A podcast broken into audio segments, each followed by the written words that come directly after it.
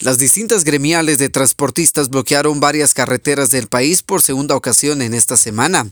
En el departamento de San Marcos también se reportaron bloqueos en la salida hacia la zona costera, en el monumento salida al altiplano marquense, así como también se reportaron bloqueos en la terminal de autobuses a inmediaciones del parquecito Benito Juárez y en la quinta calle 13-129 de la zona 4 del municipio. Los transportistas han señalado que, de no tener respuesta por parte del gobierno central sobre el alto costo de combustibles, los bloqueos continuarán de forma indefinida. Desde Emisoras Unidas San Marcos, David Godínez, primera en noticias, primera en deportes.